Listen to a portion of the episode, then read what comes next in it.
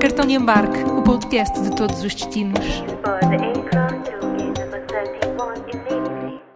Olá a todos, bem-vindos a mais uma viagem com o cartão de embarque. Hoje partimos rumo a um país que tem muito por contar, mais que não fosse porque o acontecimento que despoltou a Primeira Guerra Mundial aconteceu na sua capital. Nem mais, estou a falar da Bósnia. Para os mais desatentos, vá uma ajudinha, o arquiduque Francisco Fernando, herdeiro do Império Austro-Húngaro, foi assassinado em Sarajevo, que é nada mais, nada menos do que a capital Bósnia. Para nos falar um pouco sobre a sua história e a forma como ela ainda marca, claro, o seu povo, vamos estar à conversa com um jovem bósnio que vive em Sarajevo, onde trabalhou como guia turístico durante oito anos. Vão ver que ele tem mesmo as melhores dicas para conhecer a cidade. É o Homer Brankovic e vamos conhecê-lo daqui a pouco. Para nos falar sobre a sua passagem por esta parte do mundo, vou chamar uma dupla muito bem disposta e que não passa sem a sua pingu. Eles fizeram uma road trip pela Europa durante seis meses, alugam carrinhas para quem quer viajar como eles e ainda têm uma marca de roupa. Com muitas histórias para contar, eles são os Mochileiros VC.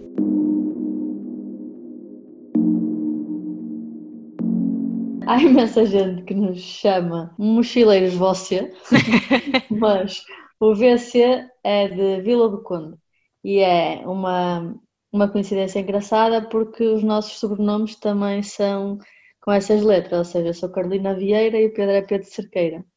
E então o VC pode ser Vila do Conde ou, ou Vieira Cerqueira, que será obviamente o apelido do nosso Lourenço que está para nascer. Somos completamente apaixonados por viagem, fotografia, mas acima de tudo somos apaixonados por uma forma peculiar de, de viajar, que é da autocaravana. Eh, compramos a nossa Pingu há uns três anos, foi a nossa prenda de, de casamento para nós mesmos. E desde então temos feito viagens absolutamente incríveis com ela e passou a ser a nossa forma preferida de, de viajar e conhecer todos os cantinhos deste globo que é espetacular. Como é que, como é que têm sido esta, estas viagens todas com a Pingu ao longo do tempo? Um, opá, tem, tem dado para, para aprendermos muito, tem dado para conhecermos sítios que achávamos que conhecíamos, mas afinal não conhecíamos nada. Ou seja, é uma forma de viajar totalmente diferente, mais intensa, com um contacto muito maior com os locais, com a própria natureza local, porque acabas por fazer tudo nos sítios onde escolhes, ou seja, adormeces no sítio que escolheres, acordas normalmente no mesmo sítio onde adormeceste, um, e só consegues ter um contacto muito, muito próximo com, com a natureza e com os, vá, com os locais onde, onde tu, tu escolhes. Vais escolher de acordo com a vista, de acordo com, sei lá, com vários fatores, mas, mas é, acho que é uma forma, uma forma diferente e por isso é que nos apaixonou esta forma de viajar. É uma forma um bocadinho diferente de conhecer os países por, por uma razão simples. Quando vais de avião para qualquer lado, eh, chegas a esse sítio, eh, ou seja, sais do avião, vais para o hotel, conheces a cidade, eh, regressas para o aeroporto e voltas para, para casa. Exato. Então, conheceste aquele, aquela cidade. Ainda que por vezes apanhes um comboio para fazer para outra cidade, conheces muito pouco do- dos sítios. Com a Pingu, nós percebemos que conhecemos os sítios de uma forma completamente diferente. E posso dar um exemplo muito fácil. Nós éramos completamente apaixonados por Itália. Porquê? Apanhamos aqui o avião, fomos para Florença, visitamos Florença, apanhamos um comboio, fomos para Roma, visitamos Roma, viemos embora e perfeito, era tudo lindo, tudo maravilhoso. Fomos de, de, de Pingu para a Itália, fizemos Itália inteira de Pingu e percebemos o quão terrorífico é a Itália. O que é que, o que, é que foi naquelas- diferente? O que é que fez com que mudassem essa perspectiva? sei lá, as ligações entre as cidades, as estradas, são horríveis, é tudo muito maltratado, imensa prostituição, imenso lixo nas ruas, eh, fora das, das grandes cidades, não é? Que não há tanto controlo. Havia buracos que cabiam pessoas lá dentro nas estradas, parecia um país completamente terceiro mundo. Obviamente que mais no sul, que é onde há mais máfia, mas saímos de lá com uma visão completamente diferente daquela que temos quando viajamos de carro. Eh, de- desculpa, eh, de, de avião. Uhum. Um, mas isso aconteceu também noutros países. Uh, viajar de, de carrinha é, por assim dizer, estar em contacto constante com aquele país na, na sua realidade mais nua e crua, não é? E isso apaixonou-nos imenso. Uh, e este ano houve também uh, uma grande afluência, tendo em conta as circunstâncias, a este tipo de viagem em carrinha. E vocês até inclusivamente têm também, alugam carrinhas, não é? Qual é que tem sido o feedback das pessoas? Acham que isto é de facto um, um modo de viagem que veio por uma infeliz razão este ano, mas que pode ficar mais, uh, mais dentro dos portugueses? Sim, e eu não sei se concordo contigo, eu não sei se este tipo de viagem veio por causa desta situação. Eu acho que esta situação foi o trigger para toda a gente dizer: pronto, é agora, não há. Ou seja, as pessoas já tinham isto em mente há mais tempo, uhum. já queriam experimentar, já queriam fazer uma viagem desta forma, só que acabavam por adiar porque, não, este ano vamos para Maiorca, este ano vamos para. Ou seja, nunca houve nada que as forçasse a, a, fazer uma viagem deste tipo. Eu, eu acho que isto não seja uma moda, porque como nós adoramos a primeira viagem que fizemos de autocaravana, eu acredito que, que grande parte das pessoas que experimentaram este ano que tenham ficado com a mesma situação. É esse feedback que temos, não é? Sim, exatamente.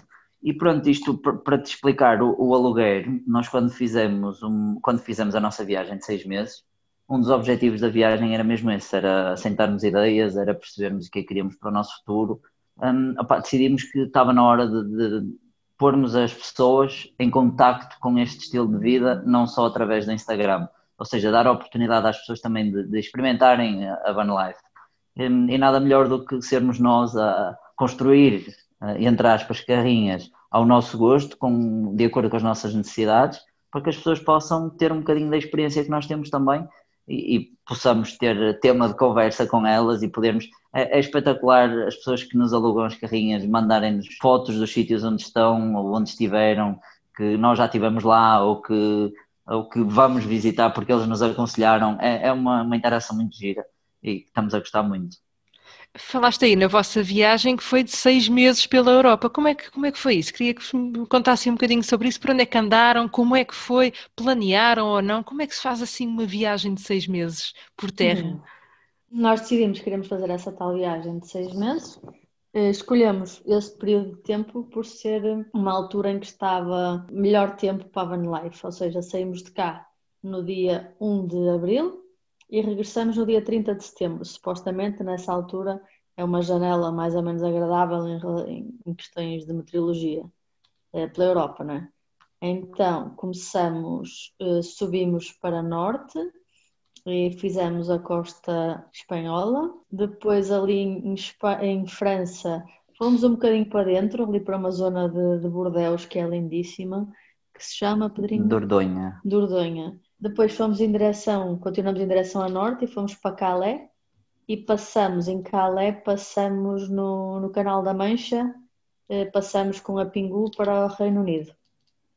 Depois fizemos Inglaterra, Escócia, País de Gales e voltamos para cá. E depois atravessamos França toda, em direção a sul, porque o nosso objetivo era fazer a costa do Mediterrâneo. Então fizemos tudo até a Itália, fizemos a Itália inteira.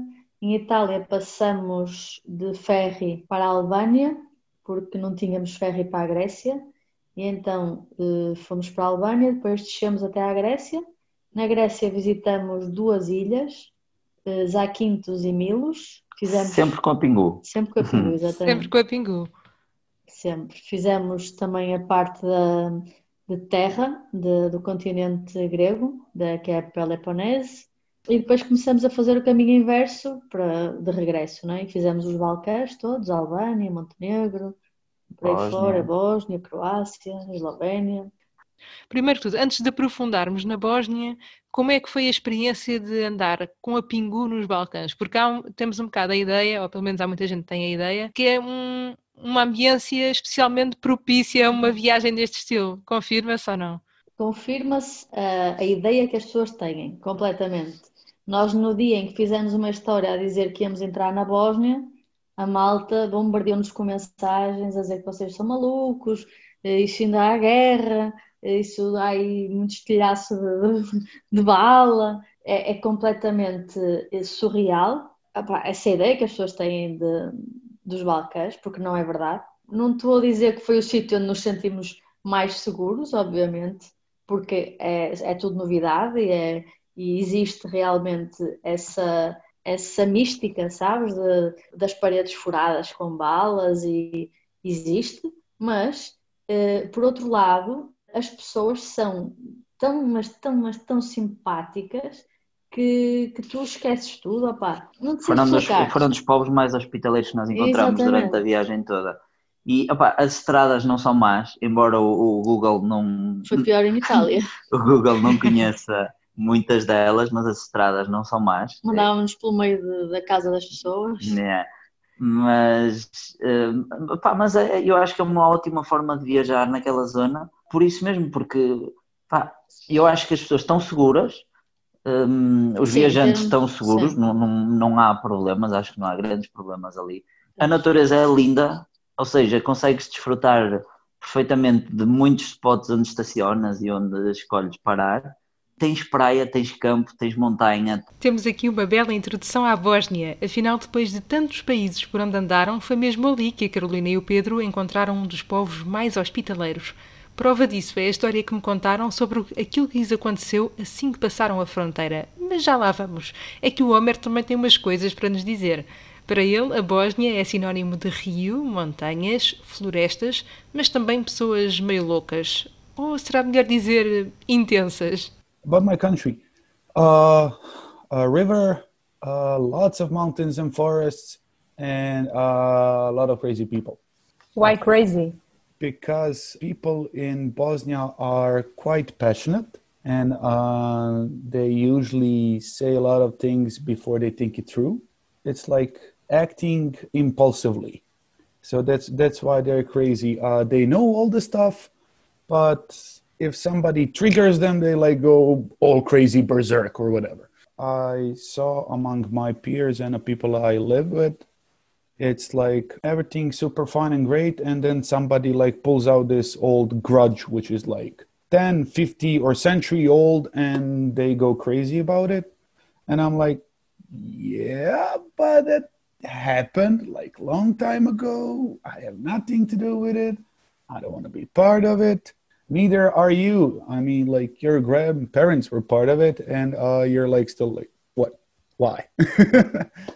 so that's why I say them instead of me because it's something that keeps repeating every year as long as I am in Sarajevo. So like for 30 years now. Yeah, that, that's strictly connected with what I wanted to ask. The, the, reason, you know, why? Because we know the, the history and the development of Bosnia, and I was thinking that maybe it was connected with the, you know, with all the past. And if you still feel it nowadays, you know, in the younger generations, is there still some tension? Do you think a lot about it? Like brief fun fact about Bosnia: for the past thousand years, we statistically had conflict on average every 50 years. So, so there is this generation in conflict, then is this like post-conflict generation. Oh, guess what? Another conflict. And when there is nobody around us to fight, then we fight among each other. And then we fight within the streets, families, neighbors, or whatever. And I mean, that happened in the 90s. Now we're here and we have elections this October, which are for the municipality and uh, you again have like these faces re-emerging like uh, we want this better future it's all up to young people and so on but for example in sarajevo uh, there is this amount of let's say liberal forward thinking urban people who do not allow sarajevo to become this kind of a asshole of earth if i can say such words in an interview. If no please redact it. Uh, but then at the same time you have these uh, certain type of let's say young people who really don't care about much anything that happens after tomorrow. And guess which group is bigger? And how was it to go in sarajevo with you be guided by you imagine that i'm arriving there tomorrow what would you show me oh my god uh, there is actually plenty of small things Sarajevo is like 500 years old. It was founded by the Ottomans on the previous settlements. Then it was Austria-Hungary. Then it was like these Balkan countries among themselves. So like in the past hundred years, we changed like seven governments. Uh, we changed like ten flags. Whatever. So it's more of a story and experience of people doing incredible stuff in awful times and less, for example, about the architecture because like it expanded three times in 500 years because war, war, war, occupation, war, boom, something uh, we develop, and then again, process of stagnation. But what I would like to show is actually there's this certain spot next to City Hall, which is would be very beginning of our tour. It's on Sheher Chahaya's bridge. You would be facing uh, southwest, I suppose. And if you look over the roofs, uh, you would see uh, the minaret of the first mosque in Sarajevo. But like just 100 meters next to it is the Catholic Church of Saint Anthony of Padova, uh, who's actually not from Padova. I know, I know, I know. Uh, yeah, yeah, I know. and if you go a couple hundred meters from there, there is gonna be like this big tall brick chimney for Sarajevo uh, beer factory or brewery. So those are actually all the firsts. And in Sarajevo, it doesn't matter that much. It's like you got a church, you got a mosque, you got whatever temple, but everybody's got a beer. Even the population today in Sarajevo is predominantly Muslim. Like almost 80% of all people uh, drink beer because Okay, that's interesting. Yeah we we are we are in the middle and we took what we like. I'm gonna tell you like in sarajevo uh, from the very beginning you had orthodox and catholic people like serbian orthodox and catholic people and then came the ottomans and conquered and islam started to spread. And because of the well the spain at that time said everybody non-catholic move away. So the muslims went through gibraltar back uh, the african route but the jewish people went the europe side and uh, when they arrived in Sarajevo, it was already Ottoman time, and uh, there was this decree about human rights by the Sultan at that time, who said that everybody's free in practicing their religion. So they stayed. So, like within first 50 years of Sarajevo, you would have Muslim, Catholic, Orthodox, and Jewish, and eventually they learned to live together because Sarajevo does not produce much stuff. We sell we trade a lot. And like if you want to trade you need to have friends everywhere and that kind of helped. So we took from each culture religion region language whatever we took what we like. So we have mix in our kitchen in our language in our um, religious practices. So uh, when when we are working on something it's like this like 80% is hard work, 10% talent, 5% is like luck, and then 5% is belief in God. it's like you're gonna give everything you have into it, and it's like if you want to really to succeed, like the last thing you're gonna do is gonna call God upon it. But like, come on, please. and people do not shy away from it. It's like when they need something, they are turning to all the forces of nature and divinity for something to succeed. And what about your favorite place My favorite place is actually street. in general, Uh, or in general. street? Okay. In general, uh, there is uh, this street which is actually in the old town, and there is nothing special about it, but it's about the shops and people that work there.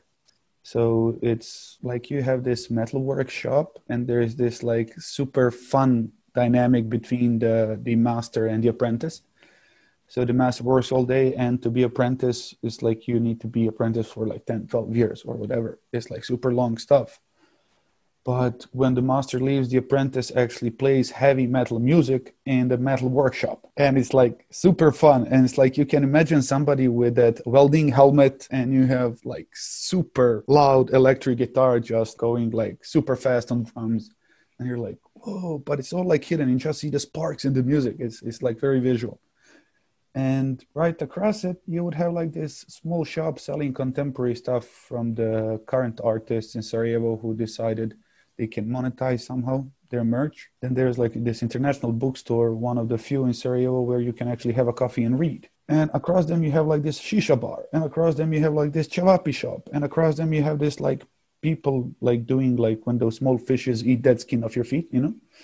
And right across them you have like one of these oldest uh, leather makers, like uh, shoes, belts, and whatever, like almost 200 years in the same family and a generation, same spot in the old town.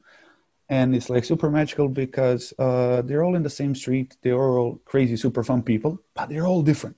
And whatever you need, you just come to the street, and it's like even if you don't know what you need, they're gonna give you directions or whatever.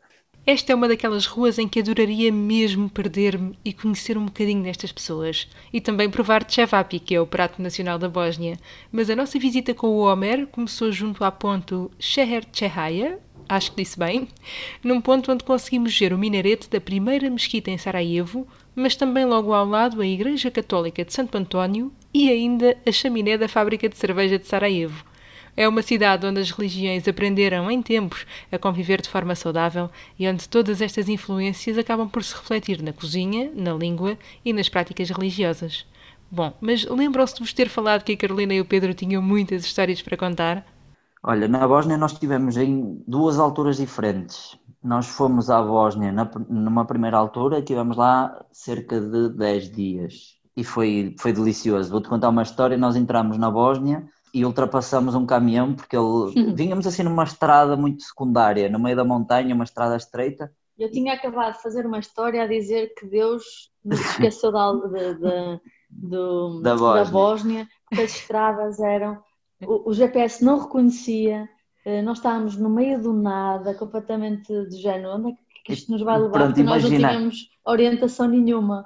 E imagina então uma estrada assim muito estreitinha, mal se cruzavam dois carros no meio da montanha, com sobe e desce e curvas apertadas. Então o caminhão da frente apercebeu-se que nós íamos atrás e encostou e mandou-nos eh, ultrapassar. E eu ia ultrapassar e o senhor pôs a mão de fora a mandar-nos parar. Eu não percebi, mas pronto, e parámos ao lado dele e o senhor estava completamente encantado com a carrinha, a perguntar de onde é que nós vínhamos, eh, que se tinha apaixonado pela carrinha, a perguntar se podia tirar uma fotografia.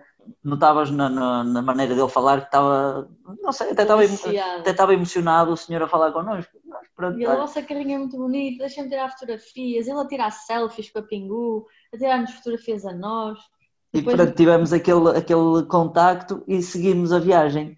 Foi durante para aí mais uma hora, uma hora e meia naquela mesma estrada, sobe e deixa e Então, curvas, acabar. E o caminhão vinha atrás de nós e nós olhávamos para ele e ele vinha a filmar a Pingu em Vinha- todo o tempo. Sempre a filmar a Pingu. Ah pá, sério? Olha, Espetacular. Foi maravilhoso. E esta foi a nossa prima, o primeiro contacto com a malta da Bósnia, que nós ficamos logo encantados, e o nosso segundo contacto com a malta da Bósnia foi, Foi logo nessa noite, quando fomos para um parque de foi fomos para um campismo. parque de campismo, porque lá está um bocadinho apedrejados pelas mensagens terroríficas que, que tínhamos recebido, vocês tenham cuidado e não sei o quê. Nós raramente vamos para parques de campismo, ainda, eh, mesmo pela Europa fora, raramente fomos, Eh, e nessa altura, pá, a malta disse isto, alguns deles conhecem, ainda certamente. Sim, e também queríamos ir a. Mostar, que é uma cidade grande e era difícil estacionar a Pingu, então decidimos ir para Nós um não, parque. pelo certo, vamos para um parque de campismo e ainda para mais os parques de campismo são baratíssimos, lá é tudo muito barato. Nós, ok, eh, arranjamos um parque de campismo e chegamos lá e aquilo era uma coisa mesmo familiar.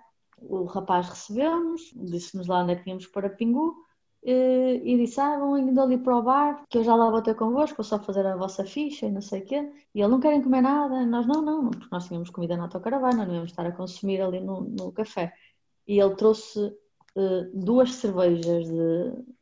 De quanto, Pedrinho? Meio litro, Pai, duas meio canecas. litro. Assim, duas canecas põe em cima da mesa e um prato de fruta gigante. Estás a ver jogo- aquele jogo do Jenga que tu tentas tirar e, e para ver se Sim, não cai? sim, O sim. prato era assim gigante de fruta e nós, não é preciso, não sei o quê, nós temos comida. Ele, não, não, é por conta da casa. E nós, a sério.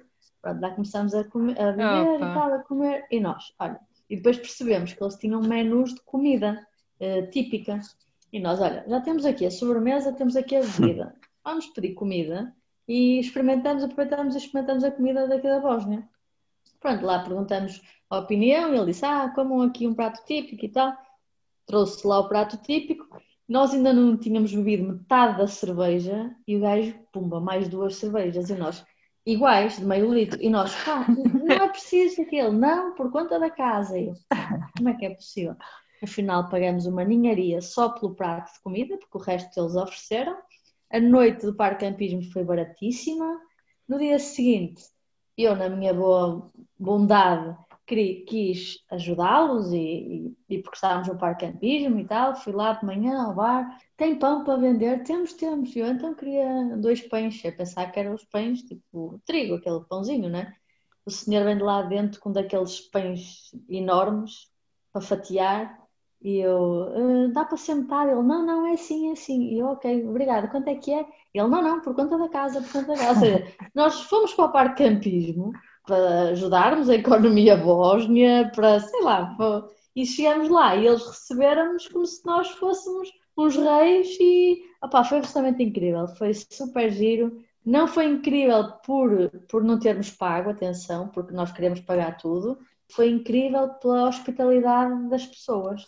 Depois eu falei tem duas partes, porque nós fomos para a Croácia, Uhum. um, continuámos a subir e depois tivemos que voltar à Bósnia porque queríamos muito visitar.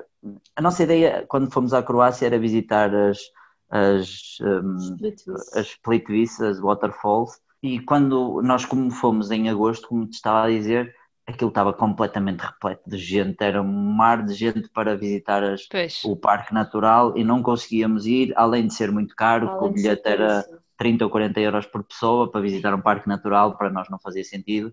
E então, como alternativa, tínhamos um parque chamado Una Park, que era muito próximo, mas que era na Bósnia. Então, nós voltámos à Bósnia e o bilhete do Una Park, que é um parque natural brutal, lindíssimo, cheio de cascatas gigantes e lagos onde podes mergulhar e podes tudo, e pagas 2 euros para entrar.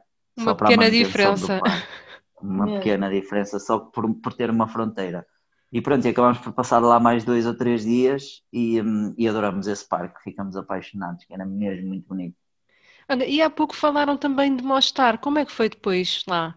Olha, temos outra, outra história engraçada para te contar em relação ao Mostar. Nós estávamos nesse parque de campismo e, como o Pedro disse, eh, uma das razões pelas quais fomos ao parque era para termos onde deixar a Pingu para irmos a Mostar. Então, perguntamos lá no, no parque qual era a melhor opção para irmos para Mostar. E o senhor disse: a melhor opção é irem de táxi.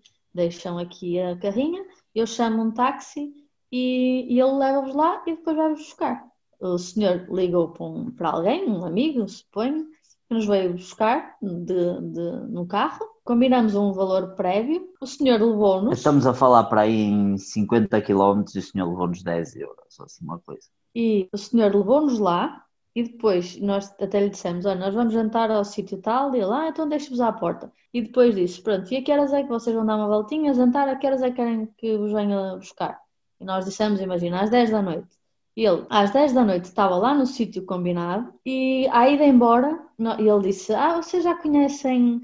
Disse lá o nome. Blagaj. Blagaj é uma vila muito bonita, lá próximo de Mostar. Nós já, nós já tínhamos estado lá de tarde, que era próximo do, do Parque Campismo, nós tínhamos pegado nas bicicletas, tínhamos ido lá, só que com a pronúncia do senhor, ele não falava inglês, era mais ou menos por gestos, e com a pronúncia do senhor, nós não percebemos eh, o que ele disse.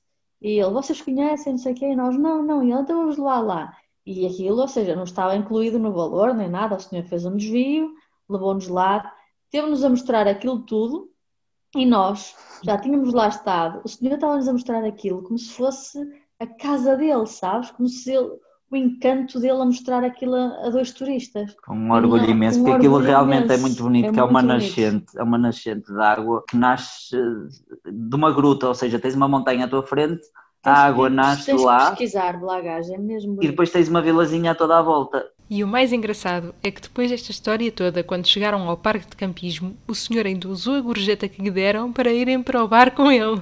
Bom, as histórias são deliciosas, mas os spots a visitar na Bósnia também.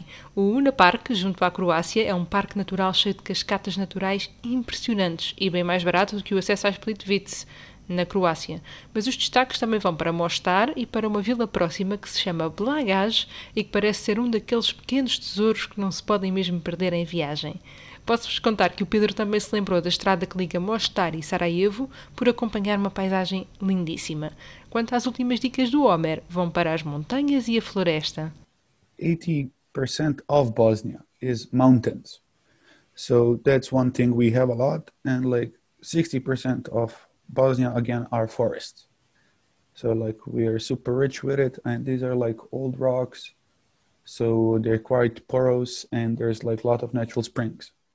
So drinking water is abundant, it's really good. And just like somewhat, somewhat like Rome, Sarajevo is on se- between seven mountains. If you want to have like day or half a day in the forest or up in the mountains, like super easy, you can ta- even take a cab. And it's like there's like walking spots, running spots, hiking, camping.